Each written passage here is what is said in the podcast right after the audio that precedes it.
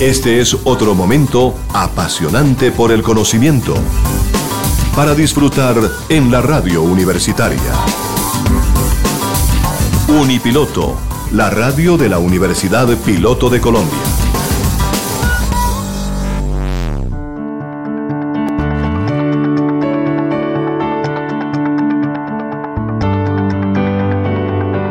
En Unipiloto Radio presentamos El Mundo del Trabajo. Bienvenidos a la información, las reflexiones, el análisis, las posibilidades del ser humano y las tendencias actuales en un mundo donde la capacidad, formación y experiencia de las personas son vitales para sobrevivir en el mundo laboral. El Mundo del Trabajo. Un programa realizado en Unipiloto Radio bajo la dirección del abogado con maestría en bioética, Gabriel Ignacio Gómez Marín. Coordina Estefanía Gómez Castaño, estudiante de sexto semestre de negocios internacionales en la Universidad Piloto. Participación institucional de Tito Martínez Ortiz, voz oficial de Unipiloto Radio. Con ustedes, nuestro equipo de trabajo.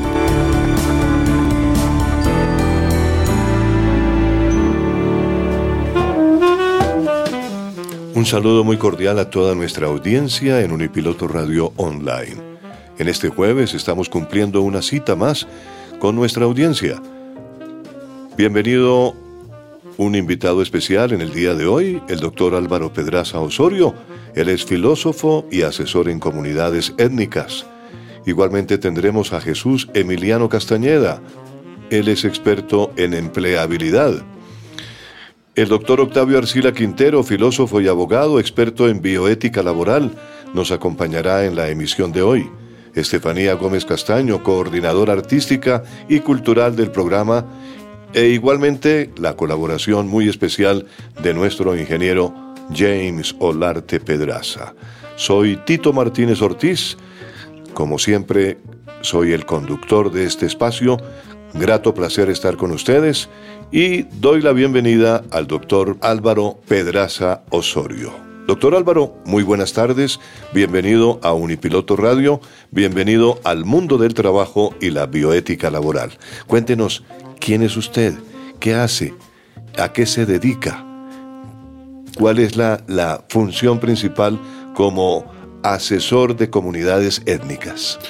Muy bueno, muy buenas tardes. Eh, mi nombre es Álvaro Pedraza, como ya lo dice, soy egresado de filosofía de la Universidad del Quindío, una persona con vocación genuina por aprender, amor al conocimiento eh, radicado en Bogotá, padre de dos niños, un niño y una niña, con amplia experiencia, más de una década dedicado a temas de procesos sociales, específicamente en el tema de consulta previa. La consulta previa es el principal derecho fundamental que tienen las comunidades étnicas cuando se trata de que se van a realizar actividad, proyectos, obras o actividades en su territorio, se debe realizar eh, la consulta previa para consultar a la comunidad sobre las posibles afectaciones que pueden tener esos proyectos proyectos, actividades y tomar las medidas correctivas y en, algunos casos brindar compensaciones y beneficios. Pues es un gran eh, expositor, don Álvaro Pedraza Osorio. Es eh, una persona que se le nota realmente su, eh, su don de gentes, su don especial de ser un, un hombre con devoción genuina por ese aprendizaje del conocimiento. Bienvenido, ¿no? Muchísimas gracias. Aquí estamos en Unipiloto Radio siempre a la orden de nuestros grandes expositores que invitamos en el mundo del trabajo y la bioética laboral. ¿Cuándo inició su preocupación por los temas éticos, doctor Álvaro? Eh, realmente yo creo que fueron secuelas de haber estudiado filosofía y por el otro lado por trabajar la justicia como problema de investigación. Desde mis estudios de filosofía hace 30 años pude vislumbrar la relación que hay entre la filosofía y la ética, mucho más en un país como el nuestro donde hemos vivido un escalonamiento progresivo de la violencia en el espacio cotidiano y un conflicto armado que nos ha afectado y nos ha influenciado con la lógica del narcotráfico, del dinero fácil y sin esfuerzo en una, en una sociedad en la que se han relativizado todas las escalas de valores. Hice mi trabajo de grado, como decía, sobre el concepto de justicia porque comprendí que la justicia es una condición fundamental para la convivencia pacífica y próspera en cualquier estado, en cualquier pueblo ciudad que aspire a ser democrático. La justicia es el valor por excelencia que reclama la ciudadanía colombiana, que sufre, vive y hace y presencia eh, en uno de los países más desiguales e inequitativos del mundo y paradójicamente también se dice que uno de los más bellos y más felices. Qué bueno, interesantísimo. Pero además hay, eh, digamos, eh, doctor Álvaro, aprendizajes, ¿no es cierto?, que usted ha vivido en torno a esa, a esa vida eh, eh, frente a las, a las condiciones de la humanidad. Eh, así como le decía, siguiendo con la idea, podemos hablar de que las nuevas generaciones, se, dicen muchas personas, que hay ausencia de referentes éticos en las nuevas generaciones. Y sin embargo, uno no ve una propuesta clara de educar en valores y principios desde el ejemplo, porque realmente podemos tener grandes discursos, pero es solo desde el ejemplo como se adoptan y se incorporan a la vida una escala de valores y principios que faciliten la convivencia ciudadana y la realización personal. Hemos aprendido durante muchos siglos que las éticas son antropocéntricas, es decir, en función del ser humano, pensadas en función del ser humano y desconociendo también la fragilidad planetaria. Este presidente que tenemos en nuestro país ahora está haciendo, hablando de una política de la vida, de la, de la, de la preservación de la vida en el planeta mismo y, vivimos en una crisis ambiental sin precedentes que pone en entredicho la continuidad de la vida humana y el planeta si continuamos preservando el modelo extractivo insostenible que acumula riquezas y prosperidad en unas pocas manos y vulnera a las, a las a la gran mayoría. Mientras el capitalismo promueve la competencia, el individualismo, la democracia requiere de un trabajo en equipo, de redistribución de la riqueza, de solidaridad. Es muy difícil ser solidario en una sociedad que privilegia el individualismo, que no, que no valora la ayuda mutua, ni, ni realmente la convivencia, ni piensa en el bien común. Eh, la idea es buscar una, una, una reflexión que nos permita entender que este momento histórico amerita una, una, ética ciudadana compartida para dejar de hablar de corrupción, de impunidad y poder decir que hemos heredado unos valores y principios que son legado de la humanidad, ¿cierto? Que siempre se nos ha enseñado que los valores y los principios dependen del momento histórico, de la cultura, de, la, de las personas que habitan un territorio. Pero hay una pregunta que yo me hacía hace 25 años y es, ¿y no podemos hablar de unos valores que podamos considerar patrimonio de la humanidad? ¿cierto? En ese sentido es que la, hicimos, profundizamos en esa reflexión ética y la idea es buscar definiciones que vayan más desde una, de una, más allá de la definición antropocéntrica y podemos hablar de una bioética, ¿cierto? Una ética que, que haga el rescate y privilegie la vida y la integridad planetaria, así como la recuperación de la biodiversidad en ese mismo sentido, pues si, nosotros hablamos de una ética compartida, de una ética ciudadana, podemos dejar de hablar de corrupción, de impunidad, podemos inculcar valores como la honestidad, como el respeto, el, como la justicia, como la vida, la vida en, toda su integridad planetaria, no hablar de, de la vida en función del respeto del ser humano, sino de también la vida animal, la vida vegetal. Ajá. Qué bueno, ese es un punto bien interesante. Doctor Álvaro, ¿cuáles son esos valores y principios que sugiere para una educación ética? Bueno, como le venía diciendo, este nuevo gobierno pretende hacer de Colombia una potencia mundial de la vida. Para lograrlo, la propuesta, yo creo que es imperativo adoptar una ética ciudadana compartida como país democrático que quiere pasar de la cultura de la violencia a la cultura de la paz.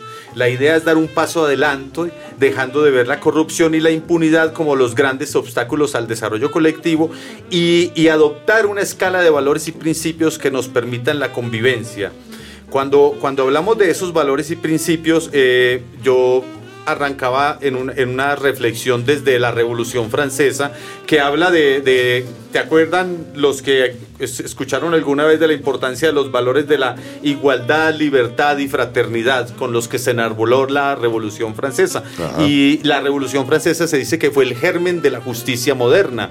Y desde, desde estamos hablando de 1789, digamos que con esos valores referentes, la libertad sigue siendo el valor por excelencia de la cultura occidental, de la cultura occidental, para algunos incluso por encima de la justicia. ¿Cierto? Privilegiamos la libertad sin saber exactamente que la libertad no es, no es libertinaje, que la, que la libertad requiere responsabilidad y que requiere autonomía. ¿Cierto? Entonces, eh, desde la Revolución Francesa podemos hablar de que hay unos valores que, están, que fueron los que orientaron la Revolución Francesa. En la Declaración Universal de los Derechos Humanos, en 1948, también se hablan, en el, el que ha mirado la, esa Declaración Universal, hay unas palabras que son como los valores orientadores. ¿Cuáles son esas palabras? Se habla de la vida, de la dignidad, de la justicia, de la libertad, de la igualdad, de la tolerancia, de la fraternidad y de la seguridad. Sí, mire, muy en coherencia con los valores de la Revolución Francesa. Y podemos decir también que la democracia moderna, eh, podemos remontarnos a la democracia en la antigüedad, pero no, quedémonos aquí más modestamente en el siglo XVII, siglo XVIII, eh, y los valores que orientan esta la democracia son el respeto, la justicia, la libertad, la igualdad, la solidaridad, la participación y en nuestra Constitución Nacional, en el preámbulo de la Constitución Nacional, que ustedes saben que, que el preámbulo de la, de la Constitución dice algo más o menos como que dice que la, el, el preámbulo dice que es un, está el principio y tiene un valor vinculante, lo dice la misma Corte en la sentencia 477, que el preámbulo de la Constitución da sentido a los preceptos constitucionales y señala al Estado las metas hacia las cuales debe orientar su acción. En el preámbulo están expresadas, eh, eh, hace parte integrante de la Constitución y tiene efecto vinculante, pues indica los principios que orientan y los fines que, que, que guían la Constitución Nacional, ¿cierto? Entonces, desde la Constitución en el preámbulo se habla de la vida, la justicia, la libertad y la igualdad. Y solo por curiosidad intelectual, eh, yo identifiqué en ese ejercicio, porque no es un ejercicio de, de ocho días, sino de más de 20 años de pensar sobre el mismo tema, encontré que coincidían los valores de la masonería con los valores de la democracia moderna, con los valores de la constitución política, con los valores de la revolución francesa y con los valores que orientan la Declaración Universal de los Derechos Humanos. Desde esta perspectiva, estoy hablando de una escala no jerárquica, o sea, yo no estoy estableciendo que un valor está por encima del otro, no. Digamos que en el, en el principio está la vida y al final está el amor. Entre la vida y el amor, la escala sugerida de, valores y principios son vida, respeto, solidaridad, justicia, libertad, tolerancia, diversidad, participación y amor. ¿Y por qué hablo de amor? Porque el amor es el principal valor heredado del catolicismo. ¿sí? la Iglesia Católica básicamente es la filosofía del amor y amar es dar y punto, ¿cierto? Sin ponerle anderas, sin esperar beneficios, sin esperar nada a cambio, sino simple amar es dar. Esa es como la, propuesta inicial de los valores que tienen un asidero histórico y que desde mi perspectiva considero patrimonio de la humanidad y los contextualizo a partir de lo que habla nuestra Constitución Nacional. ¿Usted cree, por ejemplo, que en este momento, con lo que el país está viviendo de este nuevo gobierno que ha llegado, eh, vamos a tener una mayor presencia de estos eh, valores? Necesariamente, si queremos hacer ese cambio de, ser una democracia pluralista, diversa, participativa, si queremos ser el esplendor de la vida, dejar las masacres atrás, pues nosotros tenemos que poner, privilegiar la vida en toda su integridad, no en función del ser humano, también en función del ser humano, pero la, fragilidad planetaria es violentar la vida planetaria, así, así suene redundante. Entonces, este, este, este, este gobierno, cuando habla del esplendor de la vida, pues deberíamos arrancar por privilegiar la vida, porque en las escalas de los estudios que se han hecho, las escalas de valores, la vida está como sexto valor. Y uno tiene, mire que hablamos de vida y después de respeto, ¿cierto? ¿Qué, qué es respeto? Yo le he preguntado en eventos públicos en de más de 200, 300 personas qué es el respeto, y uno encuentra con que la mayoría de la gente exige respeto, pero no sabe qué es eso. Lo confunde con tolerancia, no sabe que el respeto, la palabra más parecida a respeto, según los diccionarios, es empatía. Y como digo, empatía no, consideración. Consideración. Ser considerado con el otro. La empatía exige un nivel superior porque es como ponerse en los zapatos del otro percibir sus emociones, lo que siente eh, como ser humano para poder, digamos, no, no ser solamente diplomático, sino poder eh, sentir el dolor del otro. Entonces, eh, digamos que es los nuevos tiempos y ojalá en un gobierno como este que le está abriendo una apertura a superar las inequidades, las exclusiones históricas que hemos vivido como país, retomáramos una ética ciudadana, porque aquí hay una propuesta de unos valores claros para compartir desde, desde el preescolar, la primaria, la secundaria, adoptarlos en el sector privado, digamos, consensuarlos con los medios de comunicación para hablar todos un mismo idioma, en que Colombia tenga una ética ciudadana compartida como digamos, legado, patrimonio de la humanidad, adaptado a nuestra realidad, porque está en nuestra Constitución Nacional. Doctor Álvaro, estamos en el programa El Mundo del Trabajo. Usted sabe que aquí en el Mundo del Trabajo hablamos fundamentalmente de cosas que se relacionen con el trabajo. Pero, ¿cómo se relacionaría esa ética que usted habla con el mundo del trabajo? Eh, uno para hablar de ética, ¿cierto? A veces reducimos la ética a hablar de valores, de principios y de virtudes. Eh, uno encuentra que la mayoría de, docentes no tienen claridad entre dónde empieza un valor y cuando un valor se convierte en una virtud, ¿cierto? Cuando usted ejerce un valor, por ejemplo, cuando yo decía que la justicia me dejó secuelas de por vida, es que en cualquier espacio yo reclamo la justicia, ¿cierto? Cuando yo cojo ese valor, ese referente ideal y lo incorporo a mi vida, lo vuelvo una virtud, es decir, una guía para orientar mis acciones, ¿cierto? Entonces, el, en el, el trabajo es un conjunto de actividades realizadas con el objetivo de alcanzar una meta, solucionar un problema o producir un bien o un servicio para atender necesidades humanas. el trabajo puede ser una forma de realización, no necesariamente uno trabaja en función de un beneficio económico, porque realmente es una forma de esclavitud moderna y la idea es que el trabajo puede permitir canalizar la laboriosidad propia del ser humano, nada más rico que trabajar en lo que a uno le, le gusta. Es imposible convivir una sociedad sin adoptar un conjunto de prácticas y valores para orientar la, convivencia como tal. Tener ética en el trabajo significa, por ejemplo, ser cortés, ser honesto, ser responsable, eh, respetar si estoy interactuando con otras personas o clientes, brindarles un buen servicio. La ética profesional por su parte, se refiere al conjunto de normas o principios por los cuales debe regirse una persona en el mundo laboral. La idea, es que las empresas tengan una ética, eh, digamos, em, empresarial. y, esa ética empresarial esté incluida dentro de una ética ciudadana.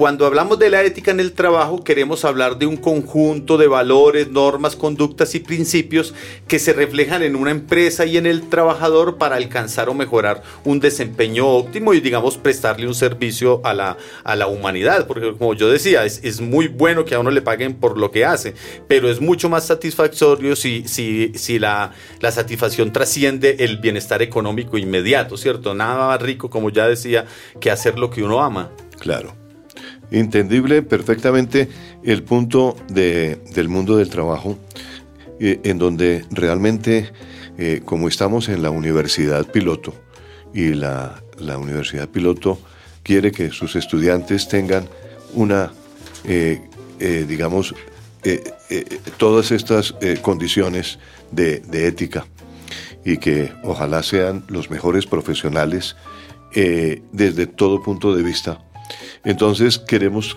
que el mundo del trabajo, al escuchar ellos el programa, digan, un momentico, yo quiero ser un estudiante como lo, maneja realmente, como lo manda eh, la universidad, que la universidad ha sido realmente una universidad que se ha destacado, eh, primero porque sus orígenes eh, de, esta universidad son básicamente orígenes en unas personas que quisieron hacer una universidad diferente. Esta universidad fue fundada por estudiantes, para estudiantes, y ellos quieren que nuestros estudiantes sean éticos, que tengan esa virtud de la ética, que tengan realmente esa maravilla de salir a, ejercer una profesión y con mucha ética se comporten en el mercado, bien sea como colaboradores de una empresa o como emprendedores o como empresarios que tengan esa ética y respeten esos valores, porque realmente mm, vemos que el profesional muchas veces se olvida de eso cuando egresa de una universidad y cuando ya llega al mercado laboral, lo que lo ilusiona es la platica y nada más. Entonces, ese punto es importante, doctor Álvaro. Claro, cuando uno habla, por ejemplo, de, de honradez, ¿cierto? No, no cuando, uno es honrado cuando no coge lo que no es de uno, ¿cierto? Así, si yo estoy en un sitio y hay un billete de 50 mil ahí y yo veo la oportunidad y como nadie me está viendo, entonces yo lo cojo a pesar de que sé que no es mío porque lo, le pongo la cara romántica y digo, uy, qué afortunado, ¿cierto? Y, o cuando usted se encuentra un celular y no lo reporta, y está olvidando que le está le daña, tomando un bien que no es de otro, que, que está excediendo una información que no es la suya. Entonces, eh, digamos que que, uno, como dice Fernando Sabater, uno no pretende ser ético para, para ser elocuente, para convencer a otros, sino para tener unas pautas de vida, ¿cierto? Eh, eh, es para la formación personal, para esas, esas valores, esos principios van a orientar eh, mi, contacto y mi convivencia, mi relación con el ser humano y también con el planeta, porque como yo decía, la idea, es trascender las éticas eh, antropocéntricas, pensadas desligándonos del planeta con toda su integridad, porque precisamente por eso es que hemos llevado a este nivel de, de deterioro ambiental que a pesar de nosotros estar en uno de los países más bellos del mundo, también tenemos unos factores de riesgo. Por ejemplo, si se diera el, el cambio cambio climático acelerado, si se subieran la, se derritieran los casquetes, si subiera el nivel del mar, nosotros tenemos costas en los dos océanos, eso haría que se habla en estudios de 6 millones de desplazados climáticos, es decir, personas que tendríamos que correr de las costas hacia el interior y, nadie ha pensado en eso. ¿Cómo vamos a planificar construir ciudades de 100 mil, 200 mil habitantes o más? ¿Cómo vamos a construir una infraestructura para poblar? ¿Dónde se debería definir esa infraestructura? Eh, ese es desligarnos de, nuestra relación con el medio ambiente, con la integridad planetaria, es lo que ha hecho que, tengamos una ética que utilitarista, que busca su propio beneficio, que no tiene en cuenta sus implicaciones ambientales. Esta propuesta ética recoge de ese legado de saber que las éticas tienen que ir más allá de, la, en función del respeto y unos patrones de convivencia, sino que también debe, debemos eh, madurar a una relación de más respeto con la sostenibilidad del planeta, con el mismo modelo económico, no pensar eh, consumir desaforadamente, sino de manera racional, eh, dejar, eh, tener en cuenta la huella de carbono de uno como ser humano, una, una ética que nos reconcilie con la vida y en todo su esplendor, no solo con la vida humana, sino como ya decía, así suena reiterativo, con esa integridad planetaria que tanto hemos vulnerado. Tanto usted como yo nos ha tocado una educación seguramente tradicional. Claro. Nosotros recibimos la clase de cívica, allá en el bachillerato. Nos daban cívica, ¿no es cierto? Y ese era, digamos, una, una, un primer encuentro con el Estado, con la forma de, de comportarse en la vida, la persona. ¿Cierto? Cuando le hablaban a uno de civismo, eh, yo me acuerdo que la idea, el énfasis era que usted debería prepararse para ser ciudadano. Eh, ¿Cómo se prepara uno? Pues inicialmente no tire las basuras, respete las señalizaciones, es, tener una actitud para la convivencia, ¿cierto? Para la convivencia en sociedad. De respeto también, ¿no? necesariamente. Cuando uno parte desde el respeto, por eso lo, ponemos vida, respeto y solidaridad. Porque cuando, cuando yo soy solidario, eh, yo no estoy pensando en pisotear la dignidad de nadie, cuando, cuando yo soy solidario tengo una, una digamos, una, una vocación más de convivencia.